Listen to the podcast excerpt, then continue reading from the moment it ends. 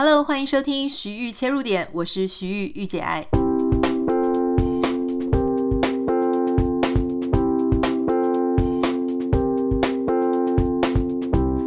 Hello，欢迎收听今天的节目。今天想要跟大家分享的事情是，呃，我们先从一个时事开始谈起好了。虽然说我。平常不是很喜欢聊人家家里的八卦哈，可是这个新闻我确实有特别注意到一下，就是关于欧阳靖。大家知道欧阳靖是谭爱珍的女儿嘛，所以她也是一个呃算是星二代。可是我觉得她很不一样的事情是，早期你看到她的时候，你会觉得她是一个诶好像很苍白、不太运动，然后嗯、感觉会有一点忧郁的问题少女。那后来呢，在出现的时候呢，你就发现说，哦，他开始跑步，他开始慢跑，然后后来变成一个非常健康的形象。我记得我之前在慢跑的时候呢，呃，一开始非常热衷，我就看了非常多跑步的书哈。那其中我觉得最受到很大的鼓舞、很大的启发，也是看了欧阳靖他第一本写给女生的慢跑书。那那本书他其实讲了很多，就是他怎么样透过慢跑，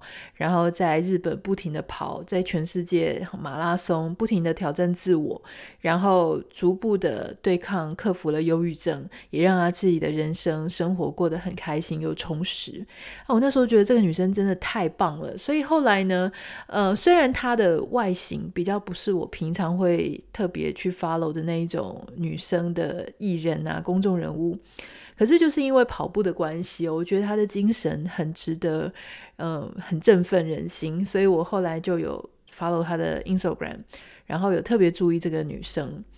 呃，最近他就是这两天，就新闻又开始在报他哦，是因为其实他之前就是嫁到日本嘛，那他的先生是一个呃摄影师，其实正在崭露头角嘛，好，那后来呃，因为应该是因为被 Instagram 选中，发现他的拍摄非常的厉害，所以他在 Instagram 上面呢，诶，也开始的窜红起来。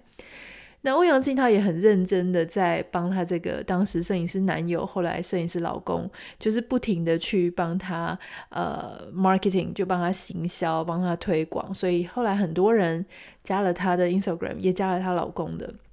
他最近这两天呢，就说欧阳靖后来生了一个小朋友。那当他生小朋友还在怀孕期间呢，因为日本的疫情非常严重，所以他就先带小孩来到台湾。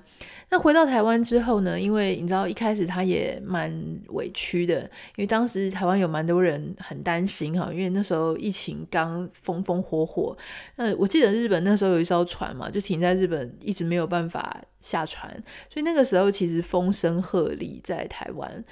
呃，那个时候他后来回去了呢，回去的时候就很多网友攻击他，就说不要把病毒带到台湾来。那那时候日本就是非常恶名昭彰，因为日本都防疫很慢等等的。那欧阳靖他自己也在他的脸书上面啊，一直在啊批评日本人的防疫啊太轻忽、太怠慢，所以他就先怀孕的时候就带着小孩到台湾生产，他就觉得比较安心。啊，没有想到呢，哎，这个疫情拖拖拖拖的比大家所预期的更久，那他的先生就一直没有回去回到台湾来看他，因为觉得说台湾这样子哦要隔离这么久，当然人家。夫妻之间细部到底是怎么沟通这件事情的，我们不是很了解。但是根据他自己的 Instagram 上的说法，哈，就是说，呃，他也承认就是夫妻失和。跟老公因为防疫的观念不同起争执哈，那欧阳靖他是写说，呃，我们没事哈，老公依旧在日本努力赚钱。那后来最新的他是讲说，因为老公赌气，所以他再也不跟我联系，而且要求我取消追踪他的 Instagram。哈，他认为说他的老公从头到尾都很轻忽疫情，也没有防疫概念，所以呢，他觉得为了小孩好，他要留在台湾。但是呢，她老公认为欧阳靖应该要抱着小孩回日本，继续当他的助理，好辅佐他的事业。但是他不想，因为他觉得那样太冒险了。他甚至呢，呃，我想他这个状况、精神状况、心情状况一定非常不好哈。所以他就讲到说，呃，坦言双方分隔两地长达九个月，老公几乎没有看过她怀孕大肚子的样子。那欧阳靖说，这个孩子对她老公来讲是很虚幻的，她怎么可能思念一个从来没有谋面的孩子，就是他们的孩子哈？所以他就讲到说，呃，现在暂时是不会见面，到时候再讨论人生下一步该怎么走。那今天新闻上就有提到说，谭爱珍就有啊、接受采访，那谭爱珍他们下标了，私下说，呃，他觉得这个女婿很没有呃人情世故的意思哦，就是很没有很就是很不解他的女婿为什么会这样子做选择。好。今天这个当然是人家家里的事情啦，但是我是觉得看到这个新闻，第一个我当然觉得很舍不得，因为这个女孩子她才刚刚迎接她人生这么重要的事情。我记得她那时候开心的结婚、开心的生小孩的时候，她她的真的是非常开心，所以她在 Instagram 上写很多。可是才九个月哈，就是说小孩才刚出来不到一年的时间，这整件事情就发生了这么大的变化。我觉得一来方面就是说，当然要跟大家讲说，很多时候婚姻当中呢，实在充满了各式各样的变数跟无奈哈。很多时候因为彼此在意的点哦、时空环境，然后彼此在意的事情重心不太一样，所以都有很可能造成一段婚姻在这个时候就触礁或是有裂痕。所以有时候我常常会发现说。不管是有些人啊，或者有一些网友，他们会对别人的婚姻呢，就是说，哈，你那时候不是还说什么，呃，怎么会幸福快乐啊？结果你看现在还不是怎样哈？或者说，有些人在别人结婚的时候就会诅咒别人会离婚，啊、呃，或者说，呃，各式各样的对别人的呃婚姻做非常简单而粗暴的批评。我觉得这件事情都是不需要的，因为老实说，你人生走过越久，你经历过越多事情，你就知道说。我觉得在幸福的时候，好好珍惜幸福就好了，不要去预设说我们会不会一路幸福走到老，白头偕老，或者说我们会不会永远的就是只爱彼此一个人。前阵子有一个网友，突然想起来，可能是一个男生吧，他就突然问我说，呃，他在思考说他要不要结婚，那他就因为他的女朋友一直很想要结婚，所以他就一直很犹豫，说到底要不要跟他女朋友求婚。他同时也在怀疑一件事情说，一个人真的能够爱别人一辈子吗？能够爱他爱到老，永远不改变吗？我觉得这个问题，呃，真的还蛮大的哈。就说，呃，我我常常都在想说，以前我也不太理解哈。我常常以前是那种非常执着于一件事情，就是说，如果你说你喜欢我，如果你说你爱我，那你应该就是要永久不变的啊！你怎么可能说？你现在说爱我，结果你后来五年后、十年后，你就说你爱别人，好，甚至说下个月你就说你爱别人。可是后来，当我慢慢成熟，那当然是我非常小的时候的想法。但后来慢慢成熟之后呢，我也跟很多人讨论这件事情。我觉得有些人的说法非常的有用，就是其实当我们许下承诺的时候，当我们表达爱意的时候，其实真正的逻辑就是只有在那个当下是有用的。因为我们没有人可以预见未来，没有人敢对自己打包票。就算有人跟你讲说我，我保证，我这个人就是个性非常稳定，我就是可以永远的爱你。可是那常常都还是无可预知的，你知道吗？就像呃，巴菲特他非常的会投资，可他不可能永远他的投资都是对的，他一定也是有高有低，有赔钱嘛。那只是说他可能高的多于他的输的，哈，就是他赢的多于他输的赔的。那你就会说，整体看起来好像是赢的，所以我觉得这种事情就是很难讲。这个是我们第一个 learning。第二个事情，我想要跟大家谈的就是说，欧阳靖这个事情啊，因为我也跟我先生两个在聊，我就想说怎么会这样子哈？因为其实你看，我们对不管是对自己的小宠物啊，或者什么，我们都在意的不得了。可是老实说，这件事情真的有点复杂。他复杂的是，除了说生小孩，好，这个爸爸在到底在不在意他的孩子跟他的小孩，啊，或是说比较在意他的事业？你从事业跟家庭去切入，可能会有这样的疑问。第二个事情是，对于不同的地区、不同的国家，他们对疫情的态度，我觉得这也会影响他们看事情的视角。比比方说，呃，我们先从这个疫情的国家的视角来谈。很多人啊，就会嘲笑我们在美国，就说：“哎呀，你们美国人呢，就是不害怕哦，所以才会搞成这样这样那样那样。”那很多人呢，在特别是台湾的朋友，对于我们在美国，就会觉得说，我们好像住在蛮荒之地哈，说你们要不要赶快回来台湾哈？为什么那个时候我要回来美国的时候，就有很多朋友很不解，说你干嘛回去美国哈？现在这种时候不是留在台湾最好吗？可是我常常要讲，就是说，第一个我们要相信别人做决定一定有他做决定的理由哈。第二个事情是为什么呢？因为真正住的人是他，他才知道当时真正的状况嘛。那像在美国，我有跟大家讨论，就是讲过很多，就是说美国很大，它每一个州哈，你不同的人住在不同的房子里面，他会遇到的情况不太一样。那当然，像比方说纽约啦、芝加哥啦、LA，如果你是住在大都市，然后非常中心、都会中心，住在高楼大厦公寓里面。那确实，那我觉得他的生活环境因为跟别的人非常的密切，所以其实那个危机比较高哈。因为你可能坐电梯啦，或是你常跟人家来来往往，你就会遇到很多的人。可是像我们是住在郊区，你知道，郊区美国就是那种独门独户的郊区，那基本上我们出门就是走路，走路的时候呢，每个人的空间也非常大哦，你不用跟我规定什么 social distancing，我根本就很难遇到你。所以出去遛狗的时候，你说我们有没有戴口罩？真的是不用戴口罩，因为根本没有人会跟你迎面而来，就旁边就没什么人这样。嗯，所以在这样子的状况下呢，好，那如果说我们去超市啊，那当然该做的清洁、该做的消毒，这个当然是很基本的，因为你已经我我们从三月到现在已经过了超过半年的时间，已经非常知道要怎么样去消毒了。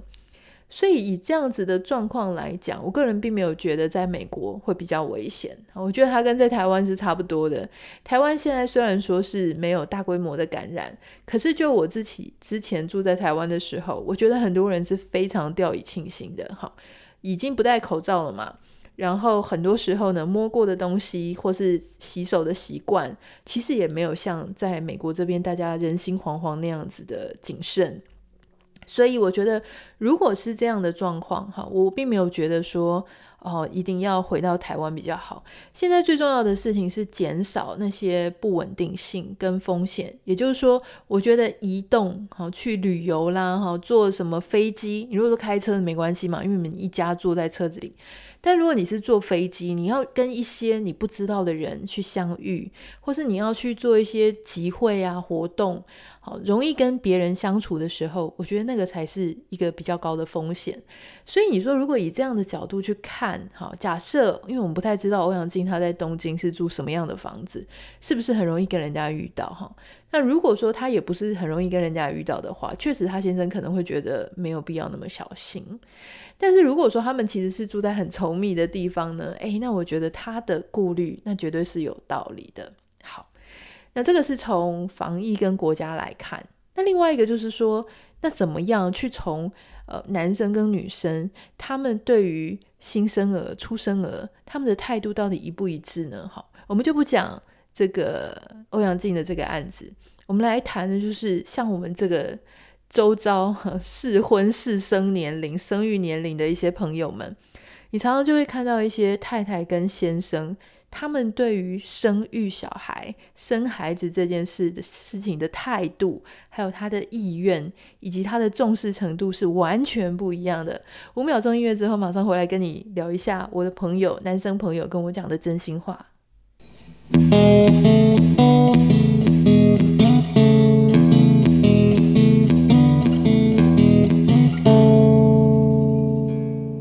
我常常要跟很多女生朋友讲哈，不管是你是我的朋友，你是网友，你是听众，whatever，就是很多时候我们都会听到女生哦，她爱一个男生的时候，她给出最好的礼物，不只是她的爱情，不只是她的时间，不只是她的未来，她的承诺。很常有常会有女生 就讲说，因为我实在太爱他了，所以我一定要生一个他的孩子。我不知道你有没有听过诸如此类这一种类型的句型哈，我常常都会觉得说，这个类型的句型在逻辑上是完全错误的，因为你知道吗？就像你平常收礼物那样子，很多人，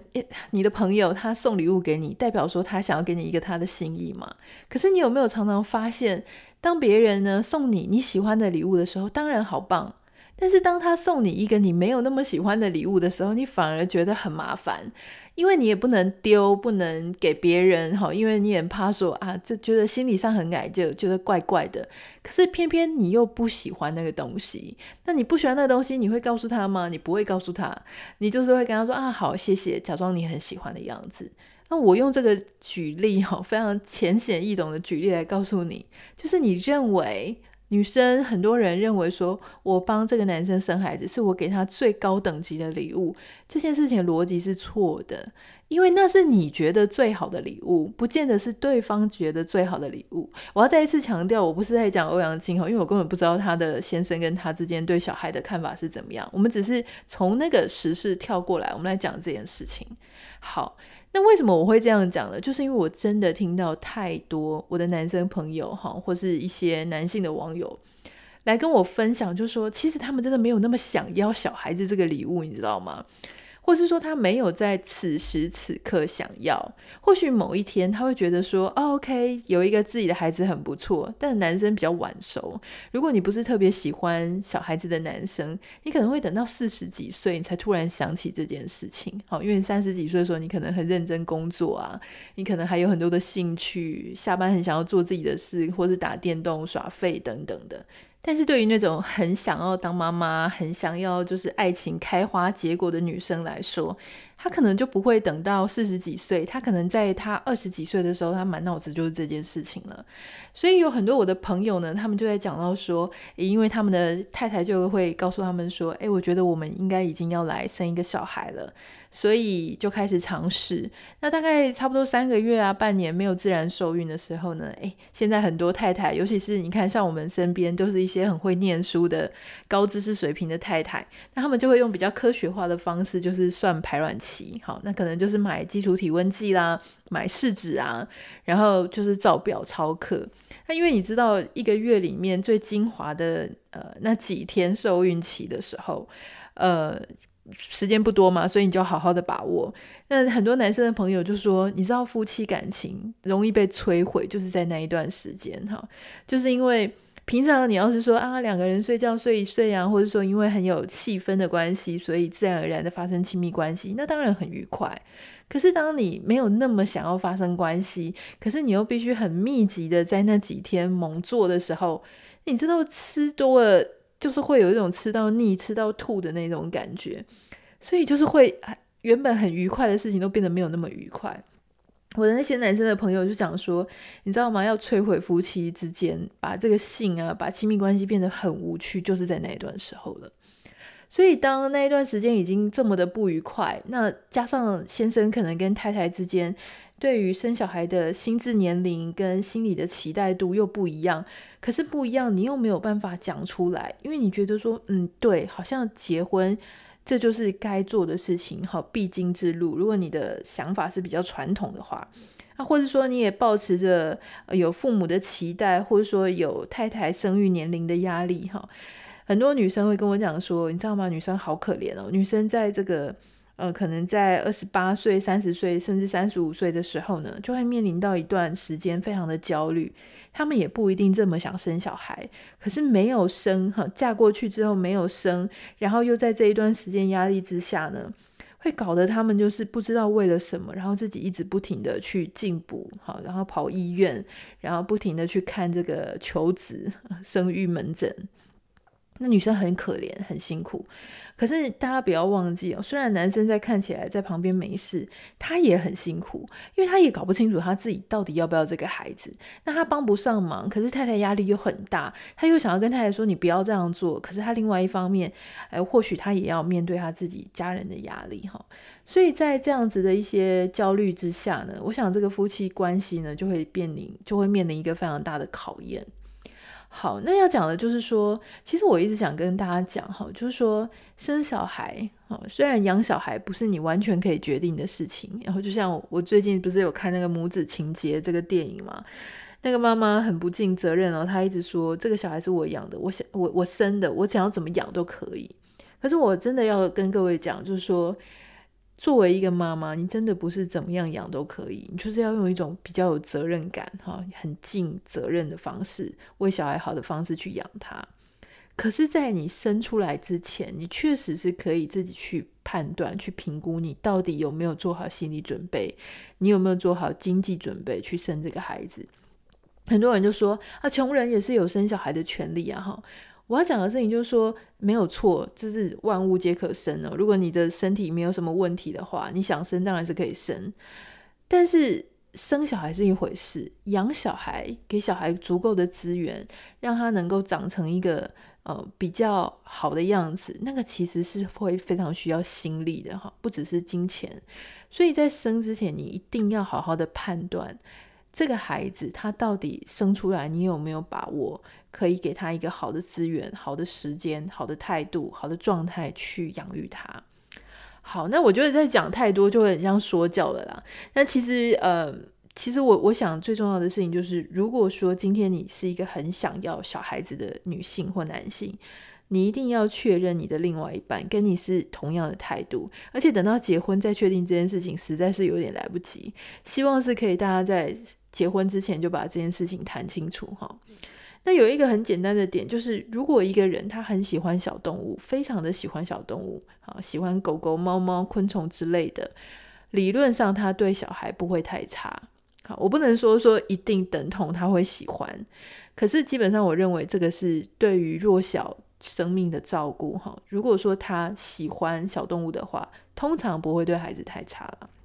如果他已经很不喜欢小动物，甚至会踢狗踢猫，然后虐待小动物的，我我觉得这个东西你就要打上一个非常大的问号哈。这个是。我们自己的观察就是说，如果你今天还没有结婚，你还有时间，还有机会可以去选这件事情。还有，他如果会遗弃这些动物，哈，他觉得养了觉得很烦，所以就把这些送人，然后送走，或是就是故意的。你会感觉有一些人，他狗不见了，猫不见了，其实是他刻意就是假装把它弄不见的，哈。如果是这种没有责任感的呢，你不要想去跟他想要生小孩，或是说。如果你就要做好心理准备，如果你生了小孩，那就是你要照顾哈。好，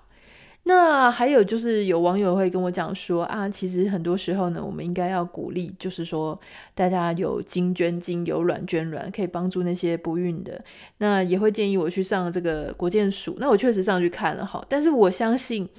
我先稍微跟大家介绍一下哈，就是捐卵有一些什么样的条件。很多人就会说啊，捐卵好像有补助营养费，这个营养费。呃，捐卵的话可以补助九万九，那很多人就是为了钱，就想说啊，不然去捐一下拿一点钱。可是这个捐卵之前呢，它其实是有限制的，而且它其实是有风险的，所以你还是要自己事先知道这些状况哈。它不是说很多人就说啊，很单纯的说它到底会不会伤身体？会伤吗？不会伤吗？我觉得这种会伤跟不会伤哈，不是你一言一刀两断就说哦，不会伤或是会伤。因为就国建署自己的网站，还有他们那个署长都自己都讲了，其实是很有可能，哈，就是说每一个人的状况是不一样的，有些人没有什么问题，没错，可是有一些人的卵巢会过度反应，哈，他会有一些这些症状，所以你还是必须要经过专业的评估。那女生呢？呃，差不多二十岁以上，哈，未满三十三岁的是比较受欢迎的。其实最受欢迎的就是二十岁到三十岁了。那你当然要有没有传染性啊、遗传性疾病啊、适合捐赠的人，还有一些没有家族的那种很很重要的疾病，哈，那个才会可以去捐。但是不太建议大家为了钱就跑去捐这个东西了，哈。好。那当然，对于那些不孕的夫妇来讲呢，这个有人愿意捐卵捐精，那这个当然是一个还蛮大的帮助哈。可是我觉得再怎么讲，这个都还是工具层面嘛，哈，就技术层面的事情。主要的事情就是说，你的心理到底有没有做好准备？那还有从这个欧阳靖这件事情呢，其实还有一个很重要的事情要跟大家分享哈，就是说。因为刚刚有特别提到，就说因为唐爱珍她也是艺人，所以呃也有媒体去讲哈，就是去采访她，或是拿她的话来引述。那他有觉得说女婿呢很不符合人之常情。那我有一件事情要提醒大家哈，就是说当人家在谈恋爱的时候哈，或是人家的婚姻关系、情感关系呢，你真的就是可以支持他，可是不要代替他们去批评对方。这个事情很重要，就是我相信唐爱珍，她一定是非常心疼她女儿。可是如果她批评女婿这件事情被报道出来的时候呢，其实她同样会加深这个女儿跟女婿之间的呃一个裂缝哈。像我记得一件事情，就是很聪明的事情是 Selina 的爸爸，好，就是那个时候 Selina 她跟她先生阿忠就是要离婚的时候，其实我有注意到 Selina 的爸爸呢，完全没有讲阿忠好，就是的不好，至少没有在公开的媒体上面去讲哈，他尽量都不讲。那他讲的策略是什么呢？他就是说，我相信我女儿，我支持我女儿。我想今天我们就用这个当例子。如果你今天是别人的父母，哈，你的女儿儿女的婚姻，或是你是他的朋友、他的兄弟姐妹，只有一个原则，我要建议你，就是不要越过当事人去批评另外一个人，就算对方再差劲，哈，都不要去批评那个人，因为你批评那个，你可以当然可以私下批评啊，但是如果你这个批评会流出去。给别人的时候呢，尽量就不要。那你可以怎么讲呢？你就是讲，就学，就像 Selina 的爸爸那样讲，就说我支持我女儿的决定，我会永远站在我女儿这边，因为我非常的爱我女儿。但是这跟我说啊，我女婿多烂啊，多糟糕啊，这个是不一样的。好，我觉得聪明有智慧的人，他会在这个时候这样子讲话。为什么呢？因为啊，第一点。你永远没有办法确定当事人他有没有可能还有一个转圜的机会。或许他们哎，好吧，现在吵吵吵很不爽，结果哎，某一天他们愿意复合。可是当他们愿意复合的时候呢，如果这个时候旁边的人，特别是重要亲人，有去批评过他们呢，这次事情就很尴尬。那以后到底还要不要见面呢？好，那以后我们要用什么样的态度来面对彼此呢？第二件事情是我们自己也常常遇到的，就是比方说，我那个时候，我跟我跟我先生，我们两个谈恋爱，前面那个很不明朗的时间拖了非常久，所以那个时候呢，我也是被拉扯得犹犹豫豫的。我有跟我几个好朋友、好姐妹讲了一些我觉得我很委屈的事情。那我想当时呢，当然你就是谈恋爱受到委屈，或者你谈恋爱不是很开心的时候，你一定会做这件事情，就是跟你的好姐妹讲。好，那这个时候，诶，后来没有想到，哈，几年下来，这个峰回路转，结果我们后来决定要在一起，而且就往婚姻的路向路线迈进。那我这些朋友都整个很傻眼。不过我觉得其中有几个做得很好，其中有几个呢，就是嗯，我觉得可以有待进步，哈。有几个做得很好的呢，就是他们会跟你讲说：“哦，好吧，虽然我觉得还是替你有点小担心，但是呃，知道你们可以好好的决定这条路，也是很替你开心。”这个就有点类似说，不管怎么样，我都支持你的决定。但是另外也有几个哈，他们会讲说：“啊。”我记得他以前怎么样怎么样怎么样对你诶，你确定吗？嗯，就不要到时候还要哭哦，回来还跟我求救哦。我可是已经警告过你了，或是说什么？我如果你如果跟他真的在一起，我就跟你断绝朋友关系。我觉得聪明的朋友在这种时候不会去讲这种话。第一个是说，爱情跟友情是没有办法择一的，你只会让那个当事人陷入为难而已。第二件事情是你的担心，好，你要讲的这个这些难听的话，其实都代表你的担心。可是你的担心其实可以用另外一种方式讲，好，就是说，嗯，虽然我会有点小担心，可是我永远都支持你，所以我现在祝福你。可是如果你有任何觉得很委屈的时候，我还是欢迎你可以跟我讲。